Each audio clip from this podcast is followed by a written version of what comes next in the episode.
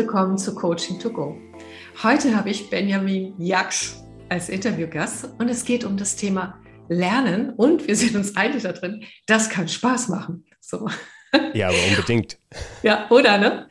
Benjamin, und ähm, ich danke, dass du dabei bist, weil ich bin auf dich aufmerksam geworden, weil du auch medial ziemlich viel mit dem Thema Lernen unterwegs bist und so spannende, tolle Ansätze und hast und auch Videos machst.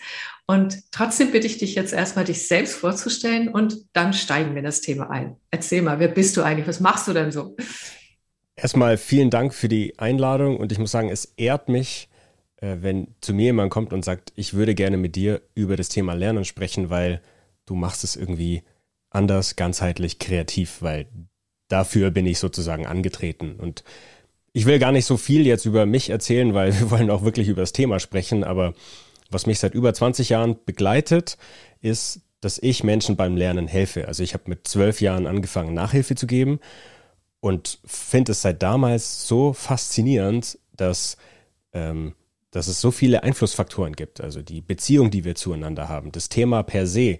Was darf ich mit dem Thema überhaupt anstellen? Wofür mache ich das Ganze? Ähm, und da habe ich schon über die Jahre hinweg auch in verschiedenen Settings selber als Trainer, Lehrer, ähm, Impulsgeber gearbeitet und versuche jetzt das Thema Lernen wirklich so ganzheitlich zu betrachten, dass es jemand einfach nehmen kann und damit für sich selber was anfängt. Und das mache ich gerne und so kreativ, wie es irgendwie geht und so, wie es für mich am besten passt. Und dann hat es immer was mit dem Thema Bewegung auch zu tun.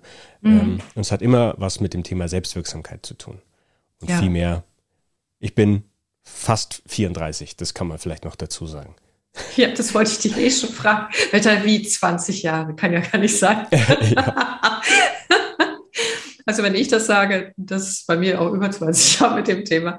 Und wir haben was gemeinsam. Ich habe schon als Kind auch äh, quasi äh, meinen Mitschülerinnen äh, geholfen, habe die Dinge zu verstehen, mhm. weil ich merkte, die hängen da gerade irgendwo mhm. und habe dann einfach gemerkt auch, ähm, ja, dass äh, so irgendjemand hat gesagt, ich habe eine natürliche Pädagogik, ne? Aber die habe ich damals schon gehabt, weil ich merkte so, Hä, wie haben die denn das erklärt und so. Und äh, eigentlich ist es doch viel einfacher und dann nochmal so anders. Und ja, und das hat dann total Spaß gemacht. Also da haben wir tatsächlich auch eine Verbindung miteinander. Was, was hast du dir dann aus dieser Zeit mitgenommen? Ich, ich springe da jetzt einfach rein. Weil ja, mach das, mach das auch, klar.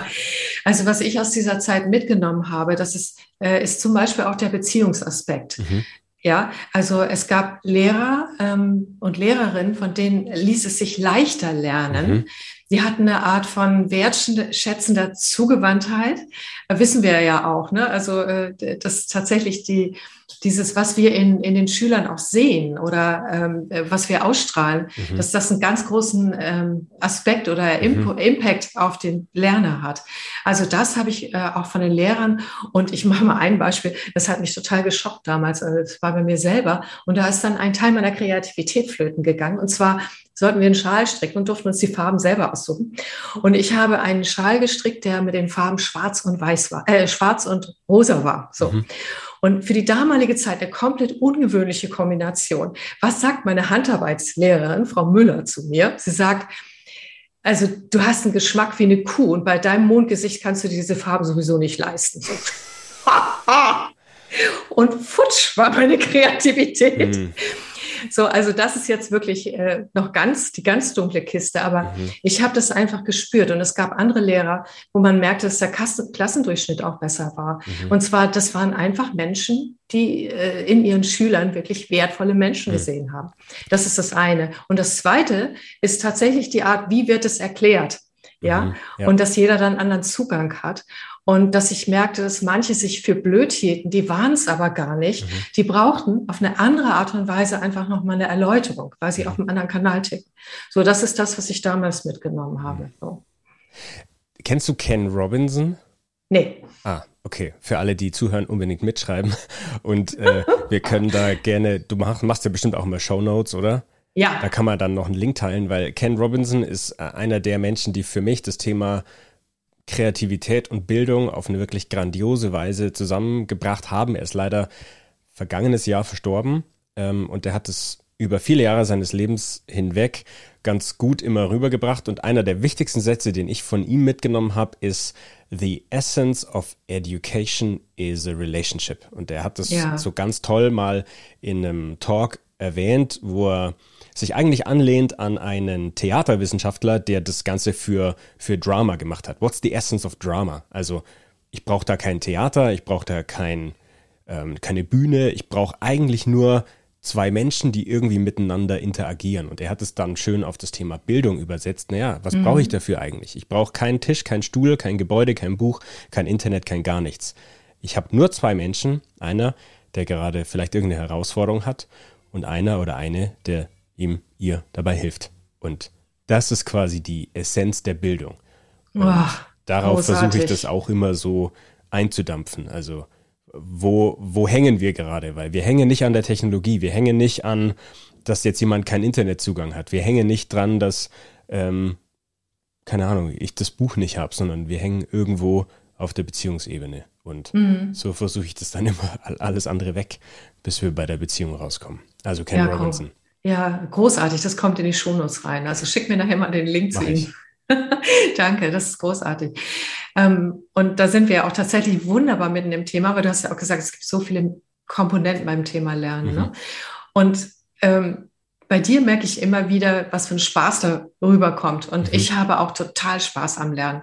Also Lernen ist für mich so eine Art Lebenselixier. Deshalb ist es auch gar keine Frage, äh, dass ich lebenslang weiterlerne. Also mhm. überhaupt kein Thema. Ich muss da eher manchmal einen Stopp machen. Und ähm, Du hast letztens in einem Artikel äh, Lernen als eine Quest, also eine Abenteuerreise, mhm. ein, ein Ausgehen auch von irgendeiner Fragestellung oder du hast gerade Herausforderung genannt mhm. äh, und von da aus quasi mhm. äh, zu lernen. Ne?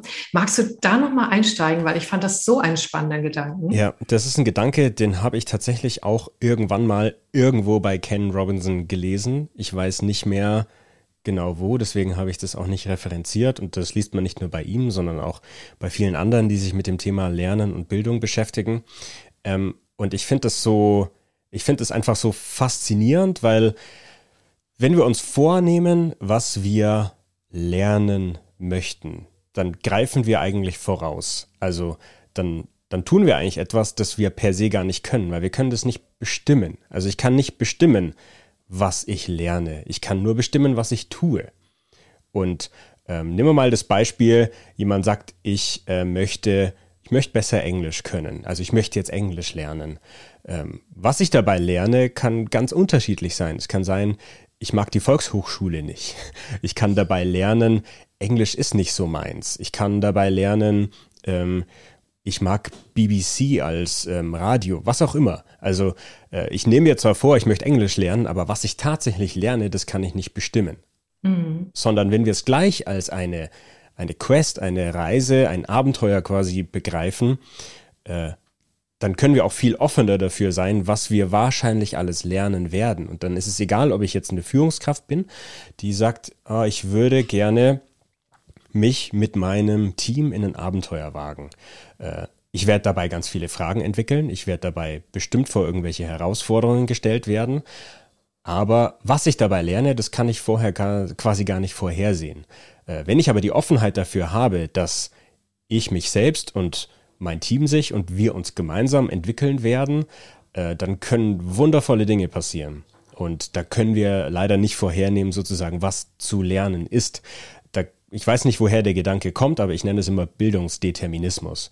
Wir ja, total. Uns, wir haben uns irgendwann äh, quasi überlegt, äh, das geht einfach so und hier ist sozusagen, ähm, keine Ahnung, die quadratische Gleichung und die kommt jetzt in dein Gehirn.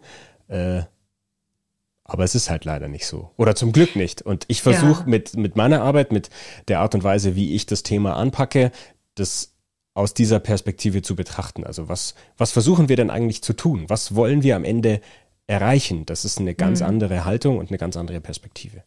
Ich finde es ganz wunderbar, weil äh, das kann ich aus meiner Arbeit auch widerspiegeln. Aber ich möchte nur einfach zurückspiegeln und alle, die das jetzt hören, vielleicht spürst du das auch. Das nimmt so viel Druck weg. Mhm. Weißt du?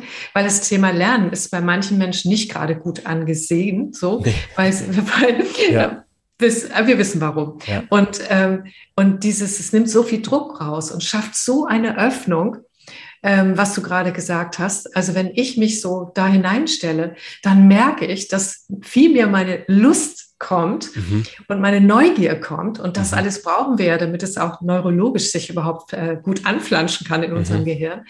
Und dann entsteht so eine Offenheit, also diese Haltung zu haben. Und zwar, und das finde ich spannend für mich selber, wenn ich lernen möchte, ich merke, das macht total meinen Geist frei, äh, mhm. was du gerade gesagt hast. Aber auch, wenn ich Lehrender in Anführungsstrichen bin, mhm. wobei das ist ja auch mal so eine Frage, wer lernt da von wem? Mhm. ja, also, und ich kann das aus meiner Arbeit auch bestätigen. Also, ich merke, wenn ich mit den Menschen, also wenn ich als Trainerin, da bin ich auch teilweise äh, dafür da, einfach was solche neue Führungsmethodiken oder neue Selbstcoaching äh, oder Selbstführungsmethodiken zu zeigen. Und ich fange immer damit an, also was sind eure Herausforderungen? Mhm. Wofür mhm. eigentlich? Mhm. Und dann gucken wir, wo in deinem Leben könnte das äh, eine Rolle spielen? Wofür brauchst du das? Und dann gehen wir erstmal überhaupt in da tiefer ein. Und dadurch entsteht auch ein anderer Raum. Mhm ein Interesse und ein sich ausrichten. Und dann ist das interessant, weil durch dieses in Gemeinschaft lernen und dieses gegenseitige Inspirieren und so, dann entsteht eine andere Form von Vernetzung, merke ich. Es ist aber kein, und das kann ich förmlich gar nicht mehr, kein strukturierter Lehrplan. Wir machen jetzt A, mhm. B, C, D. Mhm. Das funktioniert irgendwie nicht. Kannst du was damit anfangen? Was sagt, passt es zu dem, was du gerade gesagt hast? Oder ja, absolut. ist da noch was anderes? Äh, nee, absolut. Also, und ich kann jetzt natürlich auch Menschen verstehen, die in Unternehmen arbeiten und die sagen, ja, aber ähm, keine Ahnung, der, der Kevin sitzt bei uns an der Kasse und der muss einfach wissen, wie dieses System funktioniert. Mhm. Ähm, okay. Will er das? Also, oder mhm. was will er denn an seinem Arbeitsplatz? Äh, und dann natürlich muss es der Kevin erstmal ähm, selbst auch irgendwie rausfinden. Und das finde ich spannend, dass wir gerade, glaube ich, auch in einer Phase sind in der Arbeitswelt, in der sehr viel mehr Menschlichkeit plötzlich Raum bekommt und wir einen Weg finden müssen, auch dem Kevin und allen anderen dabei zu helfen, rauszufinden, naja, also äh, was ist eigentlich der Zweck, warum du hier sitzt sozusagen? Was, mhm. was erfüllt es für dich? Ähm, und dann können wir darüber reden, was das ganze Technische angeht äh, und ob das tatsächlich seine Arbeit erleichtert und wie das seine Arbeit erleichtert. Und dann mhm. äh, lernt er das alles garantiert von den richtigen Leuten. Mhm. Ähm, aber da gibt es einfach nicht diesen, äh, er muss B, deswegen äh, müssen wir ihm jetzt hier C vorlesen. Mhm. Ähm, Wie würdest du da vorgehen? Weil ich finde es absolut richtig, was du sagst, aber ähm, ich verstehe die Unternehmen auch. Also ich mhm. arbeite ja auch für Unternehmen. Das heißt, äh, die Menschen brauchen schon auch bestimmte Fertigkeiten und Fähigkeiten und mhm. so, ne? So. Absolut. Also, Wie würdest du da vorgehen? Da ich kommen wir auch, spannend. Da kommen wir auch nicht dran vorbei und da bin ich gerade, deswegen komme ich auf ähm, Kassensystem, weil ich da gerade mit IKEA spreche. Ähm, ich bin da schon eine ganze Weile vernetzt mit äh, jemand in der Personalentwicklung und mhm. Die Frage, und es gibt auch bei IKEA sowas wie einen Bildungsausschuss, der sich quasi ähm, um bestimmte Bildungsmaßnahmen kümmert. Ähm, und es ist auch nicht einfach. Also es ist, ähm, weil es, eben so komplex ist, dass es dann doch irgendwann etwas gibt, was jemand tatsächlich können muss.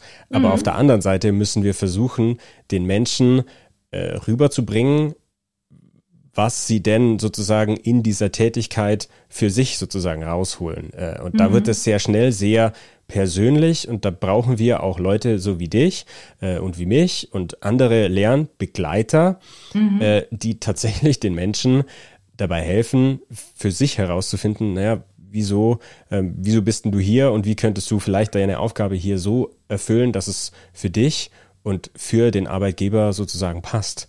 Mhm. Ähm, und ja, dieses, ich meine, wir kennen das alle von irgendwelchen Compliance-Maßnahmen, wie gern das die Leute sich durchlesen äh, mhm. äh, oder anhören. Ich, nur ein Beispiel aus dem Bereich Arbeitssicherheit. Mhm. Auch etwas, wo viele Leute ähm, immer die Hände über den Kopf zusammenschlagen, weil, ja, wie, wie sollen die das denn jetzt lernen? Oder die müssen das aber lernen und die müssen es auch hinterher unterschreiben. Ein Beispiel aus einer Firma, aus einem verarbeitenden Gewerbe. Ähm, da gab es dann ein Tagesseminar und bei diesem Tagesseminar mussten die Teilnehmenden einfach mal einen halben Tag lang ihre dominante Hand in so einen Stoffsack einpacken. Die konnten die mhm. also nicht nutzen. haben mhm. aber trotzdem irgendwelche Sachen gemacht. Und es ging darum, quasi äh, eine bestimmte Tätigkeit so auszuführen, dass sie halt die Hand behalten. Äh, weil das ein verarbeitendes Gewerbe war und da ist die Gefahr nun mal sehr real, dass sie irgendwann da mal äh, ohne zweite Hand quasi wieder rauskommen. Und dann war das so ein Erlebnis, das man da drum gebaut hat und mit ihnen dann gemeinsam Sachen gemacht hat, wo sie gemerkt haben, ich brauche die schon, diese zweite Hand. Ähm, mhm. Und das ist etwas, wo man dann schon sehr auf ein, ähm, ich sag mal, auf ein Niveau kommt, äh, wo man sehr leicht versteht und einfach spürt, warum jetzt ein bestimmter Inhalt zum Beispiel wichtig ist. Mhm.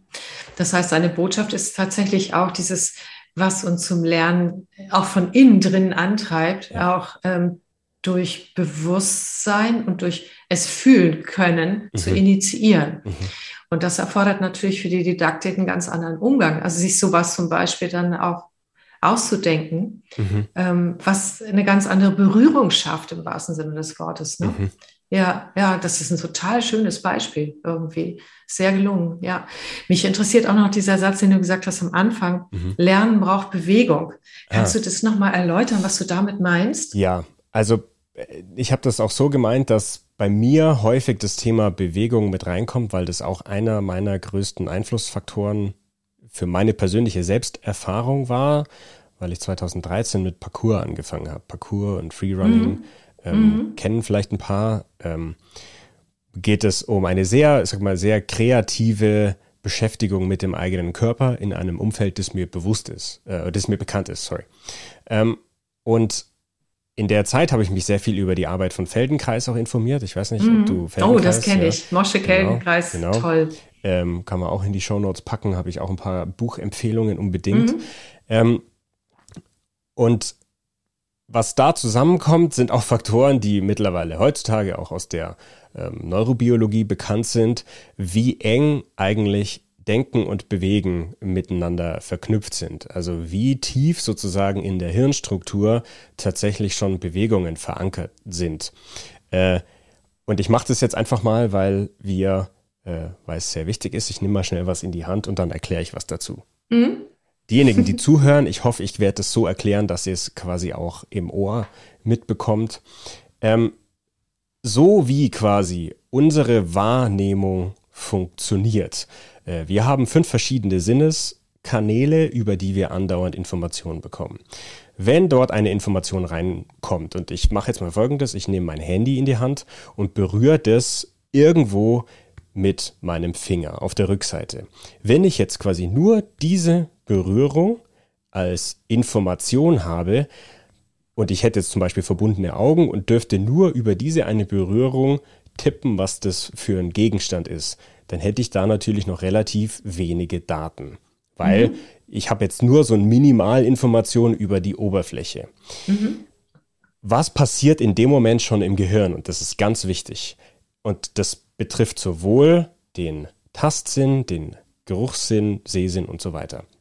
Jede einzelne Information löst im Gehirn sofort ähm, alle die Bereiche aus, die das schon mal irgendwie gesehen haben oder das schon mal gefühlt haben. Also mhm. hier das Beispiel, mein Finger sagt jetzt, könnte zum Beispiel Silikon sein. Und alle Bereiche im Gehirn, man spricht da von mentalen Repräsentationen, äh, die schon mal irgendwas mit Silikon zu tun hatten, sagen jetzt, könnte das sein, könnte das sein, könnte das sein. Ähm, mhm. Und ganz wichtig, da findet tatsächlich ab diesem Zeitpunkt findet eine Abstimmung statt. Also mhm, ein Suchmodus sozusagen. Genau, also ne? und alle Bereiche sagen, ich glaube, das ist das, ich glaube, das ist das, ich glaube, das ist das.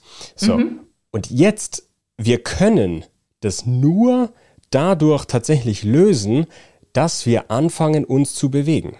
Also wenn ich hier bleibe sozusagen, mhm. naja, dann bleibe ich auf diesem Niveau. Und jetzt ist ganz wichtig, alle die Bereiche, die jetzt schon gesagt haben, das ist ein Handy, das ist eine, keine Ahnung, Silikonoberfläche und so weiter. Alle die Bereiche sagen jetzt, wenn du den Finger in die und die Richtung bewegst, dann erwarte ich, dass XYZ passiert. Also die machen mhm. Vorhersagen. Mhm. Und jetzt fange ich an, meinen Finger zu bewegen und so nach und nach werden quasi unterschiedliche Teile im Gehirn leiser, weil sie sagen, oh, das ist ja gar kein, keine Ahnung, ist gar kein Mauspad, oh, das ist gar kein Teddybär und so weiter. Mhm. Und jetzt komme ich hier mhm. an die Kante und plötzlich sagt der Teil, das ist mein Handy wird lauter, weil mhm. jetzt passt die Vorhersage mit dem tatsächlich Erlebten zusammen. Und wichtig ist, und da kann man noch, kann man stundenlang drüber reden, gibt es auch ein grandioses Buch dazu, äh, kann ich gerne auch äh, den Link dir nachher schicken. Äh, das heißt The Theory of a Thousand Brains, äh, weil das ist tatsächlich ein, das ist der Algorithmus, wie in unserem Gehirn sogenannte ähm, Cortical Columns, das sind also quasi die, diese einzelne Säulen bei uns im Neokortex, mhm. wie die alle funktionieren. Das heißt, es kommt etwas rein, wir fangen an, äh, ich glaube, das ist ein Zylinder, das ist eine Tasse. Äh, und dann sagen die alle, wenn jetzt Bewegung stattfindet, dann soll das und das passieren. Mhm. Und das geht mit dem Sehsinn, mit dem Tastsinn, mit dem Geruchssinn. Sobald eine Änderung eintritt, wird das und das passieren. Und das heißt, so, so tief verankert ist das Thema Bewegung bereits ähm, ja, bis in die Tiefen unseres Gehirns. Ja, das verstehe ich. Ja. Okay, ähm, das finde ich jetzt sehr beeindruckend. Also tatsächlich auch zu wissen, aha. Mhm. Äh, und da kriege ich sofort so eine, eine große Augen und sage, ja, aber was heißt das jetzt für uns fürs Lernen? Wenn okay. wir zum Beispiel online lernen oder wenn wir geistige Dinge lernen, mhm. die eben nichts im ersten Sinne nichts mit Bewegung zu tun haben. Was weil, heißt das übersetzt? Weil jegliche, Vor jegliche Information in unserem Gehirn ist in Form einer Karte, also wirklich wie eine physische Karte abgespeichert. Deswegen sagt dir die Loki-Methode was? Nee, ich glaube nicht. Okay, nee. das ist eine Technik, die Gedächtnissportlerinnen und Sportler verwenden, um sich mhm. Dinge zu merken. Weil, überleg mal, du warst in deinem Leben wahrscheinlich schon an ganz vielen verschiedenen Orten. Hotels, ähm, andere Dörfer, Städte und so weiter. Mhm. Sobald du da öfter als zwei, vielleicht dreimal warst, könntest du dich sofort jetzt in Gedanken an den Ort versetzen und mir ganz genau sagen, was da wo ist. Mhm. Du hast es nicht auswendig gelernt. Mhm. Du hast dich nie hingehockt und hast dieses, keine Ahnung, das Hilton im englischen Garten auswendig gelernt. Du warst da nur. Aber du weißt es. Mhm. So. Und das ist eine Eigenschaft unseres Gehirns. Man spricht da von dem sogenannten Ortsgedächtnis. Unser mhm. Gedächtnis ist per se ein Ortsgedächtnis. Das hat okay. evolutionsbiologische Gründe. Ähm, wir mussten uns über Jahrtausende hinweg äh, ja ganz viele ähm, wir mussten uns ja merken, wo gibt es das Wasser, wo ist der Bärenstrauch, wo kriege ich mhm. die und die Energie her. Und deswegen hat sich auch quasi dieser Teil der Menschheit oder dieser Teil unserer Spezies durchgesetzt, die ein gutes Ortsgedächtnis haben. Oh, Und deswegen, ja, da hätte ich schon äh, schlechte Karten. Aber erzähl weiter. Deswegen, deswegen können wir uns quasi per se äh, von Geburt an Orte ganz einfach merken, weil mhm. das der Struktur unseres Erinnerungsvermögens entspricht. Und so werden quasi auch sämtliche Sachen, die wir uns merken, sämtliche Sachen, die wir uns aneignen, mhm. werden immer in Relation zueinander quasi mhm. abgespeichert. Mhm. Äh, und und da kommt dann noch das mit diesen Cortical Columns mit rein. Ja, okay. das finde ich total spannend, weil das schließt jetzt gerade in meinem Gehirn mit, ein, mit einem Teil von Erfahrungswissen an. Mhm. Zum Beispiel Wingwave, da machen wir das mhm. auch so. Wenn da irgendwelche Blockaden sind oder Flugängste oder so, dann mhm. gehen wir quasi die räumlichen Repräsentationen durch mhm. im Gedächtnis und gucken, wo ist der Trigger. Mhm. Ist das am Flughafen, wenn ich die Hand irgendwo auflege? Ah. Ist das, wenn ich im Sitz sitze mhm. und so weiter? Und können die halt über, über das äh, Processing im Wingwave dann auch lösen, sodass diese Verkopplung neuronal im limbischen System, die mit der Emotion gekoppelt ist, dass die sich lockert. Das ist das eine. Und die Submodalitäten, die in unserem Gehirn abgespeichert sind, das mhm. kommt mir auch drauf, die merken sich solche Dinge auch. Deshalb funktionieren auch unter anderem, ähm, wenn ich im Gedanken in eine Situation hineingehe mhm. und sie im inneren Bild wahrnehme. Und das mhm. mache ich auch räumlich. Ne? Zum genau. Beispiel ist der Abstand und so weiter und so fort. Und und auch darüber kann ich tatsächlich das beeinflussen, wenn ich da wieder reingehe. Mhm. Das koppelt sich an. Und jetzt habe ich die Frage, wenn ich das weiterdenke, ja. heißt das, dass wenn ich zum Beispiel mit Führungskräften oder mit, mit jemandem daran arbeite, wenn die sich ähm, ja irgendwo bewirbt oder was auch immer, dass sie in eine räumliche Vorstellung, wenn sie schon mal da gewesen ist, hineingeht und dass ich darüber Bewegung erzeugen kann, die zum Lernen hilft? Das ist jetzt eine ganz blöde Frage, aber hm. ich kriege die nicht gut formuliert. Hilf mir okay. mal. Also, mh, mm, ich glaube, da müssen wir noch eine weitere Sache dazu nehmen, denn mhm. wir haben nicht nur immer dieses, ähm, dieses Bild und diese Vorstellung von dem Raum um uns herum, sondern mhm. ganz wichtig, es gibt auch gleichzeitig immer eine Repräsentation unserer selbst in dieser mhm. Situation, mhm. in Relation zur Außenwelt. Mhm. Die einfachste, äh, die einfachste Repräsentation ist tatsächlich räumlich. Also mhm. da kann man coole Experimente machen. Wir gehen zusammen in einen Raum ähm, und dann machst du zum Beispiel mit geschlossenen Augen was und machst die Augen wieder auf und dann schaust du, stimmt meine Vorhersage? Bin ich jetzt mhm. tatsächlich von dem Stuhl zu dem Stuhl gelaufen oder von dem Punkt zu dem Punkt? Ähm, und da kann man mal merken, sozusagen, wie weit das manchmal auseinandergeht und wie gut das auch manchmal passt. Gleichzeitig passiert es aber tatsächlich auch mit anderen mentalen Repräsentationen. Also äh, wenn jetzt dann noch ein anderer Mensch mit reinkommt, dann, dann betrachte ich in dem Moment ja immer nur sozusagen meine Repräsentation von dieser Person. Mhm, ähm, genau. Weil ich habe jetzt von dir in den paar Minuten, die wir uns jetzt quasi kennen, äh, habe ich schon ein Bild von dir. Und mhm. wenn ich irgendwas aktiv tue, dann sagt mein Gehirn schon, okay, du machst jetzt dann, äh, du wirst wahrscheinlich so drauf reagieren, du wirst wahrscheinlich so drauf reagieren. Mhm. Ähm, und damit kann man dann anfangen zu experimentieren und zu gucken, ähm, inwieweit stimmt dann mein Bild mit dem überein. Und, und jetzt kommen wir zu einem Punkt, ähm, über den wir begrifflich noch nicht geredet haben, zumindest nicht seit wir auf Aufnehmen gedrückt haben, nämlich Bewusstsein und Bewusstheit. Mhm. Weil das ist quasi die Ebene, die dann drüber ist. Immer dann, und das machst du mit deiner Arbeit auch genauso, mhm. ähm, immer zu gucken, wir drücken jetzt mal auf Pause und gehen einfach mal eine Ebene drüber und schauen uns das mal von außen an. Ja. Und schauen mal, ähm, inwieweit das, was jetzt da in deiner Vorstellung gerade so existiert, ähm, auch tatsächlich mit dem übereinstimmt, was quasi in der Realität, in Anführungszeichen, äh, in der Realität tatsächlich in, in Wirklichkeit passiert. Mhm. Ähm, und ich meine, ich mache sehr viele Experimente, also zumindest auch vor der Pandemie, äh, wo ich mich tatsächlich dann mit Menschen bewege, wo sie eben selber mal spüren, ähm, also beziehungsweise weil da ganz viele Aspekte passieren, weil ich im Bewegen natürlich sehr viel flexibler experimentiere, als ich das meinem Geist erlaube. Also mhm. wenn ich ihnen eine Aufgabe gebe, irgendeiner bestimmten Bewegung auszuweichen zum Beispiel, äh, dann merken sie im ersten Moment, äh, das ist die gewohnte Möglichkeit sozusagen. Ich duck mich einfach kurz weg. Aber was gibt es denn da noch für andere Möglichkeiten? Mhm. diese Perspektive öffnet dann auch, sag mal, die Perspektive zum etwas freier Denken. Und das ist ja das, was Feldenkreis ah, letztlich in seiner Ja, Arbeit genau. Macht. Ich wollte gerade sagen, ich kenne das. Also ich habe selber ähm, Feldenkreis schon gemacht und auch die funktionale Integration. Und äh, da fand ich es total spannend, welche Räume in mir aufgehen, auch im Denken, mhm. wenn ich Bewegungsräume wieder zurückerobere. Mhm. Äh, und ähm, das finde ich jetzt spannend, aber auch gleichzeitig schockierend für alle Online-Trainings. Ne? Also äh, ich ja. gebe übrigens gerne Online-Trainings, mhm. Online-Coaching. Also ähm, und ich merke, dass das auch hoch funktionierend ist. Mhm. Äh, und ich kriege jetzt gerade, also ich kriege immer so Fragezeichen, wenn du das erzählst, denke ich, mhm. ja, und jetzt? Also was tue ich als Trainer, Trainerin damit? Was tue ich als Führungskraft damit? Und vor allen Dingen, was tue ich als Lern bereiter Mensch damit. Mhm. Was heißt das in der Übersetzung für mich? So. Also pauschal erstmal gar nichts. Boah, nein, so kommst du mir nicht durch.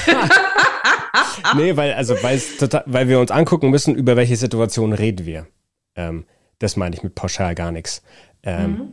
Weil klar könnte man jetzt sagen, äh, und, und das, das wird ja immer gemacht, wenn jetzt jemand hört, oh, Bewegung und Lernen ist wichtig, ähm, ja, dann lasse ich euch einfach fünf Minuten zappeln und dann äh, lese ich euch weiter aus meinem Mathebuch vor. Nee. Um Gottes Willen, nein. Also, und das ist ja das, also das ist das Niveau, das natürlich, äh, jetzt macht irgendwer irgendwo eine Studie und hat rausgefunden, dass ähm, Atmen auf eine bestimmte Art und Weise wichtig ist. Mhm ja, dann äh, sagen jetzt alle, gut, wir müssen am Anfang drei Minuten gemeinsam atmen, tief und ähm, ähm, ist okay und das hat bestimmt einen äh, entscheidenden Effekt. Aber wenn ansonsten die 45 Minuten genau gleich ablaufen, dann haben wir wieder nichts gewonnen. Und mhm, genau. ähm, das ist das, wo ich sage, welche Situation gucken wir uns jetzt gerade an quasi. Mhm. Und, und da, da glaube ich auch, ähm, dass eben das Handwerk von so Menschen wie dir und mir und anderen, die Menschen beim Lernen begleiten, ähm, das kann man auch nicht auf einen, ich sag mal, auf ein, äh, auf ein Blog-Niveau in Anführungszeichen eindampfen, wo dann steht, okay, Nein. genau diese Schritte machst du jetzt.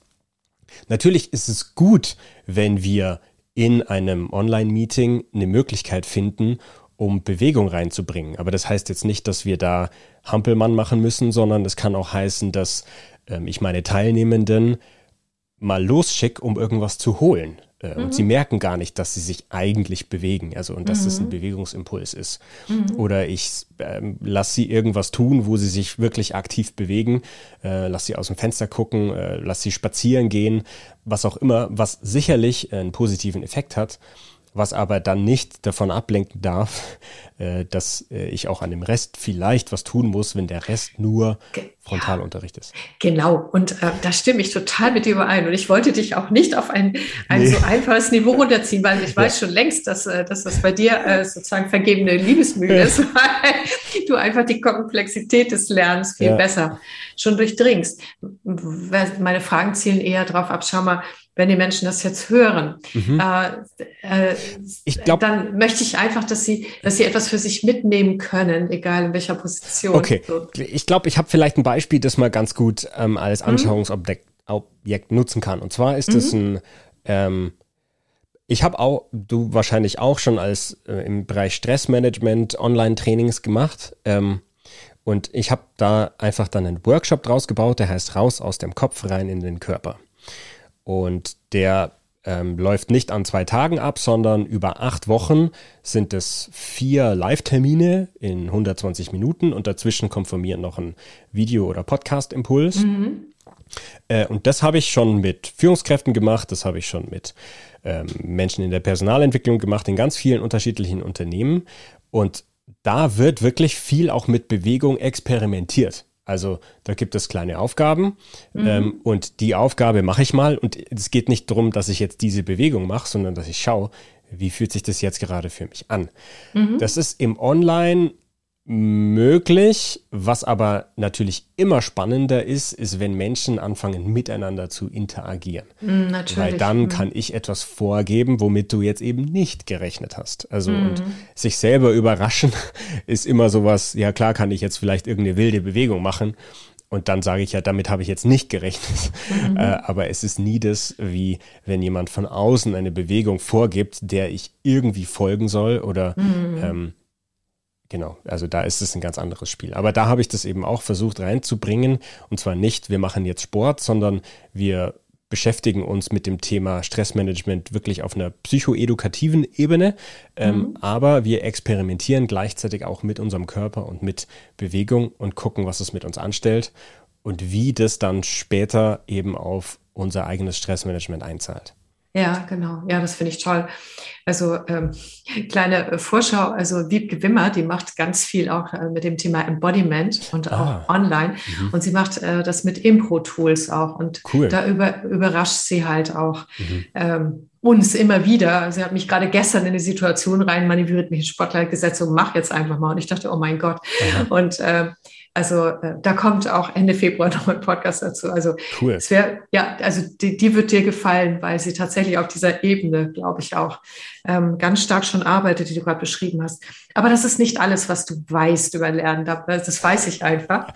Ähm, ich würde gerne nochmal auf diese Ebene Menschen etwas mitzugeben, die lernen wollen. Mhm aber sagen, boah, es ist schwierig für mich da ranzugehen und ich möchte gerne, aber weil ich habe auch diesen, da haben wir vorhin im Vorgespräch drüber gesprochen, äh, viele Menschen, die willens sind, zum Beispiel auch im mhm. Blended Learning, was weiß ich, einen Kurs zu machen, aber einfach merken, nach einer Zeit geht die Motivation weg oder dieses selbstorganisierte Lernen, wo das Soziale fehlt, das ist ne, so, also die asynchronen Einheiten, mhm. schwierig, kriege ich meinen Alltag runter und so.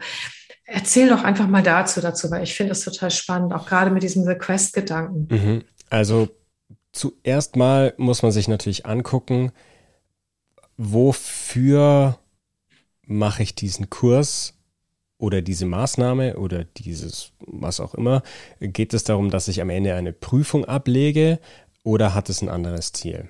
Wenn es auf eine Prüfung hinausläuft, ist es recht schwierig, dem Ganzen diesen ich sag mal, leichten Touch zu geben, weil am Ende ist es doch immer so ein bisschen auch für die Prüfung. Also da ist es ein bisschen schwieriger, ähm, obwohl es natürlich im echten Leben auch Prüfungen gibt, da steht dann nicht Prüfung drauf, aber da muss ich es halt dann anwenden. Mhm. Ähm, das ist also dann eine andere Perspektive vielleicht einer Prüfung. Wenn es aber mhm. darum geht, ich habe mich jetzt dazu entschieden, ähm, zum Beispiel, keine Ahnung, ich möchte äh, besser darin werden, Fotos zu bearbeiten. Oder ich möchte äh, mich mehr mit Kryptowährungen und NFT, bla bla bla auskennen. Dann ist immer die Frage, ähm, wo auch so ein bisschen das Wofür zu klären. Also warum mache ich mich jetzt in diese Richtung auf? Also natürlich ist es mhm. immer eine Quest, es ist immer ein Abenteuer, aber was vermute ich da vielleicht?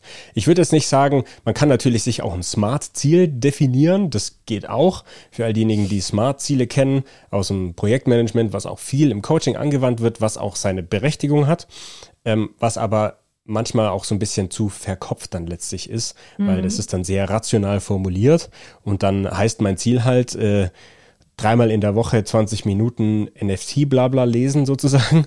Äh, dann ist aber immer noch diese Frage nicht geklärt. Und dann?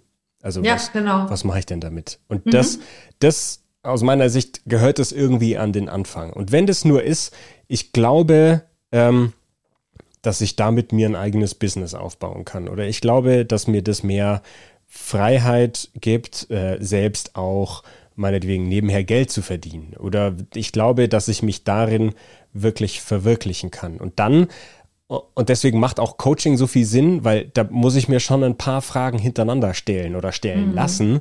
Mhm. Ähm, und das muss kein ausgebildeter Coach sein, das kann auch jemand sein, der mich einfach nicht wertend da begleitet und mir mhm. Fragen stellt. Das mhm. ähm, will ich an der Stelle auch immer sagen. Ich habe auch eine Coaching-Ausbildung, ich arbeite auch als Coach, aber ich würde das jetzt quasi nicht auf einen, auf ein Level erheben, ähm, dass das genau dann das sein muss. Wichtig ist die, die Art der Haltung, wie mir jetzt jemand begegnet. Und es gibt, es gibt genug bezahlte Coaches, die haben diese Haltung eben nicht. Äh, und das muss man an der Stelle auch immer noch so ein bisschen. Äh, oh ja, ich weiß genau, was du meinst. Ja, genau. genau. Und Sag doch nochmal die, die Haltung, die äh, Lernen und Beziehung ermöglicht. Vielleicht nochmal im Positiven ausgedrückt, weil ich weiß genau, was du meinst. Naja, ist, äh, es ist eigentlich, eigentlich ist es jemand anders, der mit dir da genauso neugierig drauf schaut wie du. Also, genau. Das ja. ist so dieser, ähm, wir sind jetzt beide Abenteurer und wir wissen es mhm. beide nicht.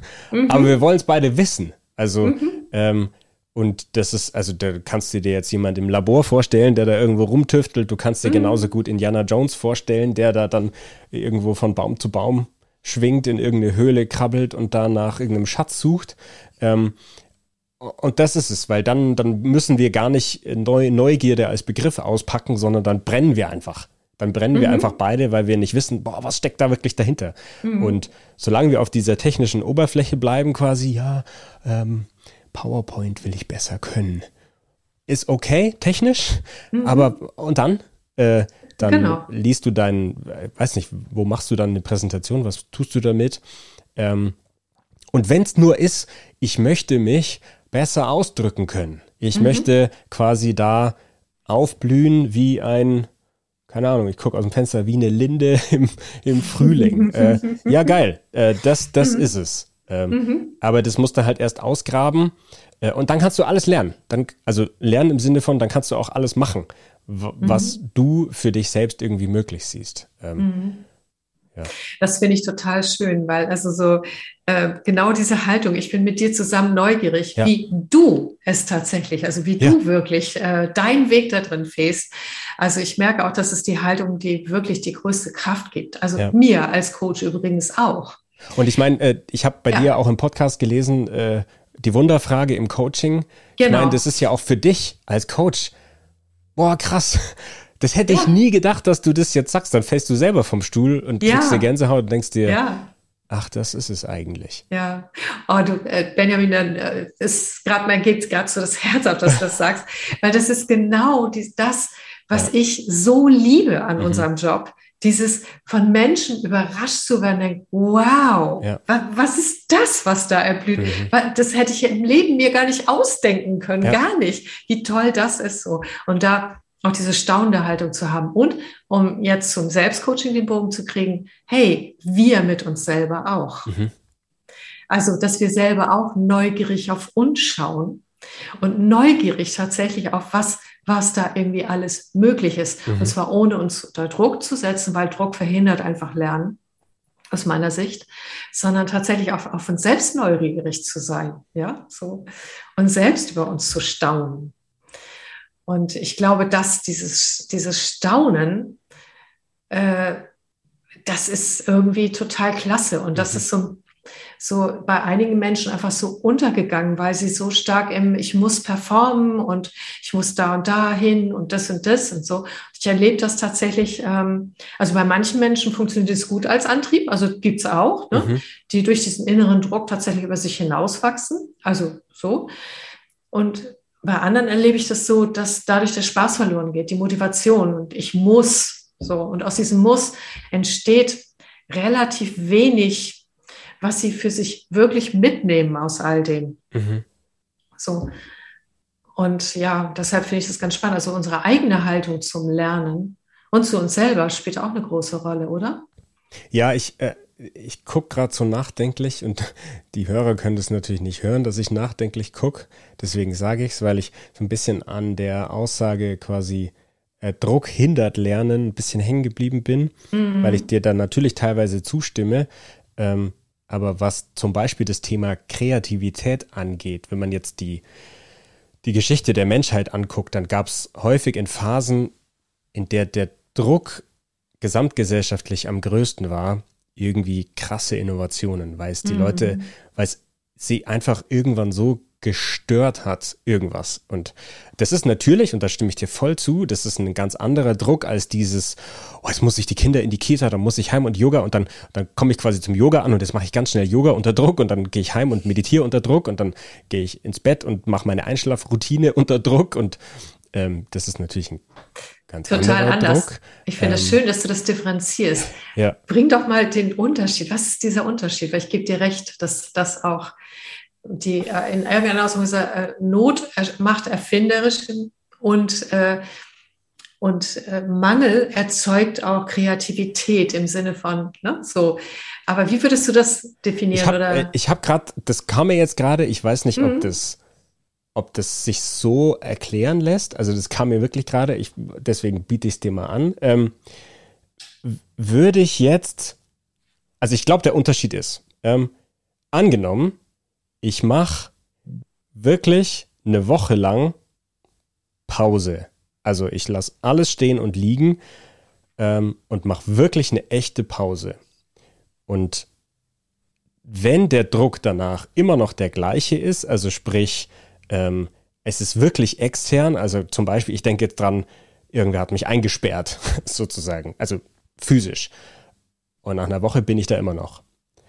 Und der andere Druck, der Kita-Yoga-Meditation, äh, Morgenroutinendruck, ähm, ist der dann wirklich immer noch da? Klar, wenn ich wieder in mein Muster zurückfalle und so weiter, aber das ist gerade so das Bild, das ich im Kopf habe. Also, wenn ich mir wirklich mal erlaube, eine echte Pause zu machen, ist dann diese Situation tatsächlich noch echt da. Äh, und da, da kommen wir ganz schnell in Richtung dessen, ähm, Viktor Frankl trotzdem Ja zum Leben sagen, äh, mhm, eins genau. der grandiosesten, berührendsten Bücher, finde ich, die man irgendwie lesen kann von jemand, der eben in, in der äh, Zeit des Nationalsozialismus im Konzentrationslager eingesperrt war und danach das Buch mit diesem Titel schreibt. Mhm. Ähm, es ist ein anderer Druck als das Kita-Yoga-Meditationsdruck. Mhm. Mhm. Und da würde ich so versuchen, so ein bisschen eine, eine Grenze zu ziehen, um mhm. Ja, weiß nicht. Mhm. Was passt es für dich? Äh, was, was denkst du darüber? Nein, also einerseits ähm, ähm, tatsächlich ist dieses, wenn ich mal Abstand bekomme, eine Woche mhm. Pause, dann relativieren sich viele Dinge. Mhm. Dann senkt sich auch der Druck, dann komme ich mehr mhm. zu mir und dann kann ich auch klarer sehen, worum geht es eigentlich wirklich. Mhm. Und deshalb habe ich da ein Ja dazu. Ähm, gleichzeitig ist es so, manche Dinge verschwinden dadurch wirklich nicht. Ja. Da habe ich auch ein Ja dazu. Und ich glaube, dass wir dann anfangen können zu gucken, wie gehe ich damit um. Mhm.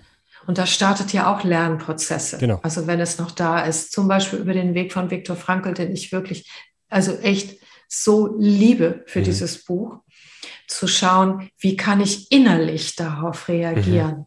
Auf das Leben, was mir gerade gebietet, äh, mhm. das bietet. Was kann ich innerlich lernen? Ja, wie kann ich mich ausrichten? Wie kann ich sein?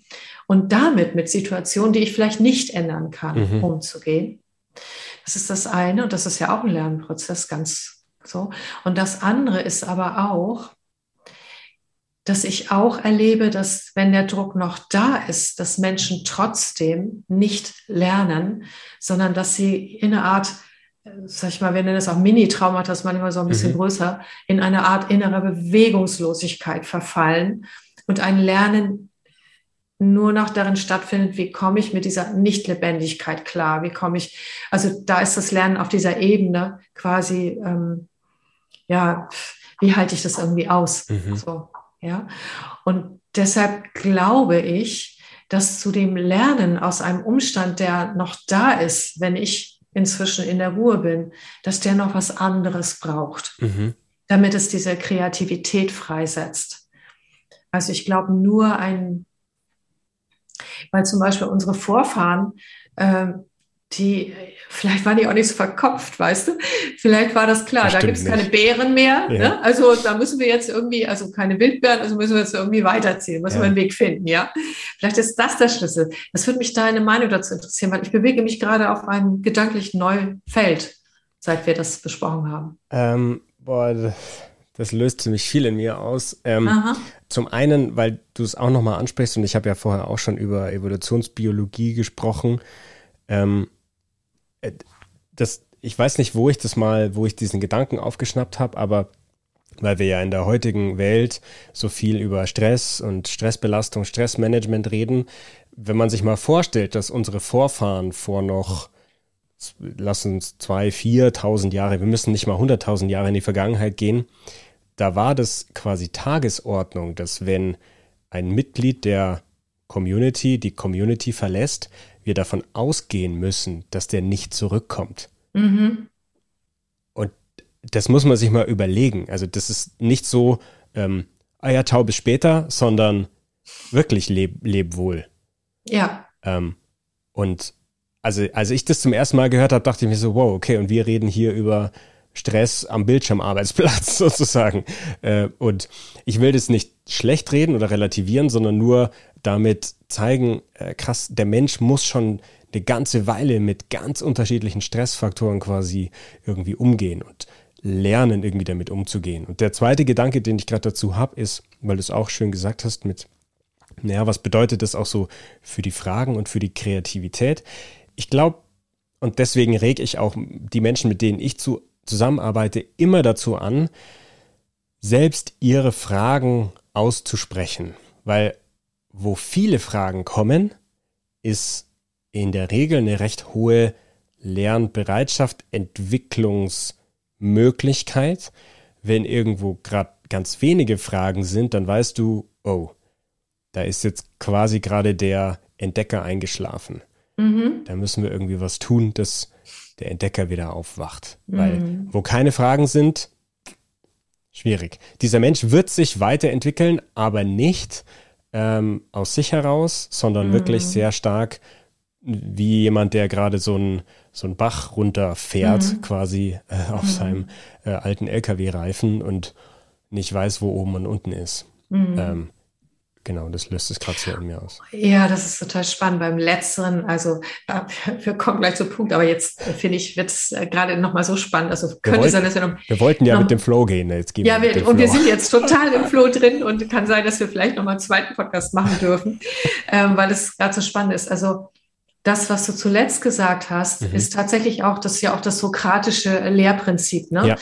So, das heißt, über die Fragen, ähm, die du stellst, äh, zeigst du nicht nur deine Bereitschaft, sondern hilfst auch demjenigen, der lehrt, auf dich speziell genau, genau die Information zu geben, die Richtig. gerade gebraucht wird. Das ist das eine, das, und das liebe ich gerade auch. Das zweite ist, dass meine Erfahrung zeigt, wenn Menschen keine Fragen haben, liegt es manchmal daran, dass sie ihre Wahrnehmung und ihre Aufmerksamkeit einfach woanders haben, als mhm. bei dem, wo wir, wo wir gerade drüber reden. Und da hilft eine Community. Mhm. Das heißt, wenn Beispiele erzählt werden, also auch untereinander, womit die sich gerade beschäftigen, mhm. oder auch manchmal ich Beispiele aus dem Leben erzähle oder du oder vormache, dann entsteht im inneren Abgleich zwischen dem, was ich da gerade äußerlich mitfühlen, das ist wichtig, also mhm. Erlebnisqualität mitbekomme. Ach, und dann entsteht ein inneres, ach, bei mir ist es aber ganz anders, weil wir mhm. automatisch vergleichen. Und über dieses entstehen manchmal überhaupt erst Fragen zum Thema, entsteht manchmal überhaupt erst der Wunsch, etwas zu lernen. Mhm. Deshalb liebe ich auch dieses Lernen in Communities so stark, mhm. weil ähm, weil wir ja auch diesen, wir haben ja diesen ursprüngliches Lernen über Nachahmeffekt. Ne?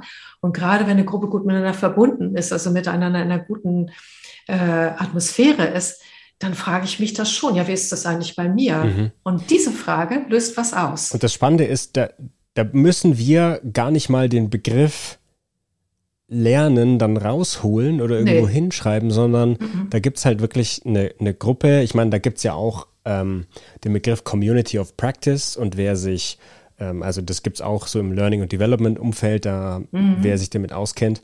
Ähm, und da müssen wir gar nicht mal quasi über das Lernen per se sprechen, sondern da gibt es halt bestimmte Leute, die machen irgendwas äh, und die einen machen das gut, dann gehe ich halt mhm. zu denen mal hin und schaue, ja, ach krass, aha, okay, wie geht es? Und ah, so hast du das gemacht, alles klar. Mhm.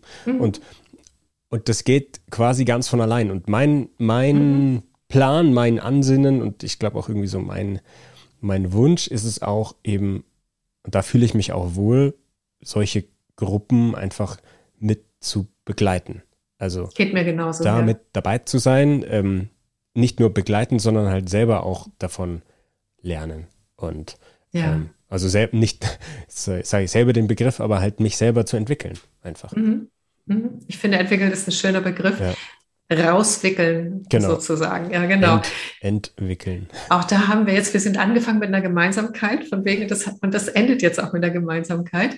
Unser gemeinsamer Podcast heute äh, geht mir genauso. Also ich liebe es, Menschen, äh, also auch kleine Gruppen wirklich zu begleiten. Mhm. Ich finde das so herrlich zu erleben, was da ist und durch kleine Impulse in der Begleitung zu unterstützen. Mhm. Und es ist schön, dass bei dir genauso ist. Du, ich danke dir ganz, ganz doll für ja, diesen Podcast. Also ich bin dir. gerade echt, gerade ganz geflasht davon.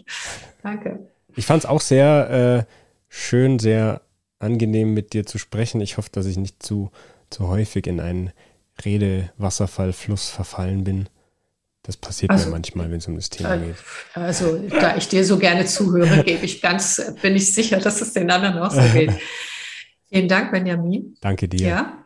Und äh, an alle, die uns zuhören oder vielleicht auch zuschauen, einen wunderbaren Tag voller Entwicklungsmöglichkeiten und einfach äh, vielleicht auch der Haltung von Neugier aufs Leben und was da noch so drin steckt. Macht es Dankeschön. gut. Dankeschön. Ciao. Macht's gut. Tschüss.